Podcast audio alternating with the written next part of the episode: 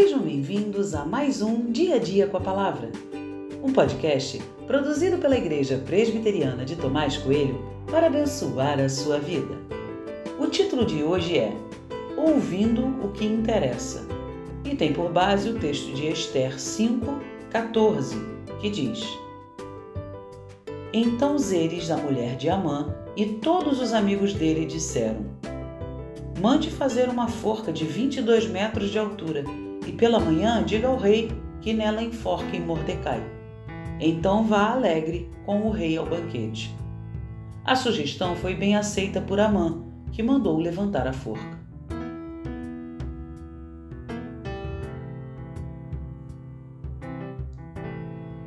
Você já ouviu falar que nossa visão é seletiva?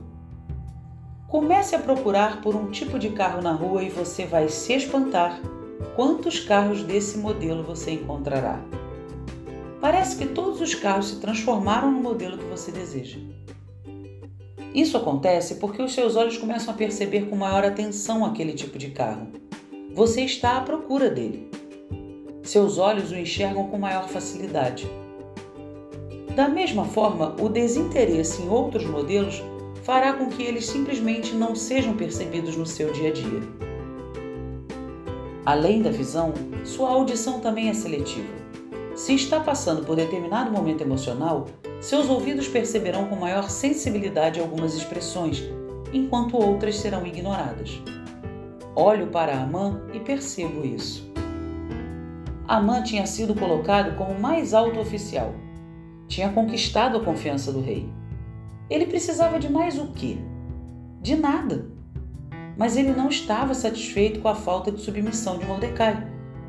Pelo menos era isso que se passava na cabeça dele. Ele então ouviu um absurdo maior que tudo: construir uma forca de 22 metros, algo do tamanho de um prédio de sete andares. Qualquer pessoa dizia que era um exagero, mas para Amã tal palavra foi ouvida com atenção. Por quê? porque tal palavra estava conectada com seu sentimento.